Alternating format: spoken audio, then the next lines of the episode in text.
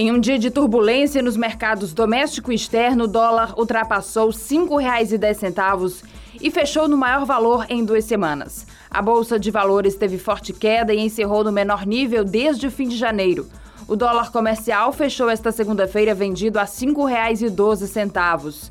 A cotação iniciou o dia em baixa, mas subiu logo após a abertura do mercado norte-americano. A moeda norte-americana fechou no maior valor desde 25 de fevereiro, quando tinha sido vendida a R$ 5,15. Apesar da alta, a divisa acumula queda de 0,7% em março. Em 2022, o recuo chega a 8,18%.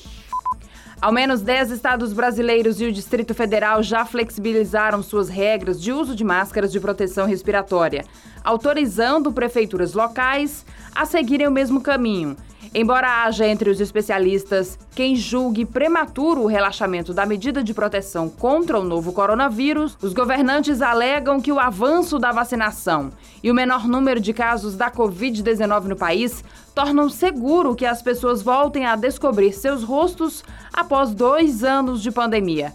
Entre as 11 unidades federativas consultadas, a última a implementar as novas normas foi Minas Gerais. Desde o sábado, o governo estadual tornou opcional o uso de máscaras em locais abertos. A decisão final, contudo, cabe aos municípios que podem não adotar o que o governo estadual classifica como uma orientação adotada a partir da melhoria dos indicadores da pandemia no estado. No Ceará, a decisão deve ser tomada na sexta-feira.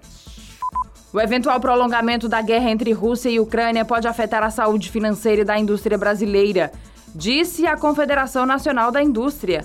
Segundo a entidade, o setor já está sendo afetado pelo encarecimento das commodities. Em relatório, a CNI diz que a alta internacional dos preços de matérias-primas agrícolas, minerais e energéticas aumenta a pressão sobre a inflação já afetada pela pandemia de Covid-19.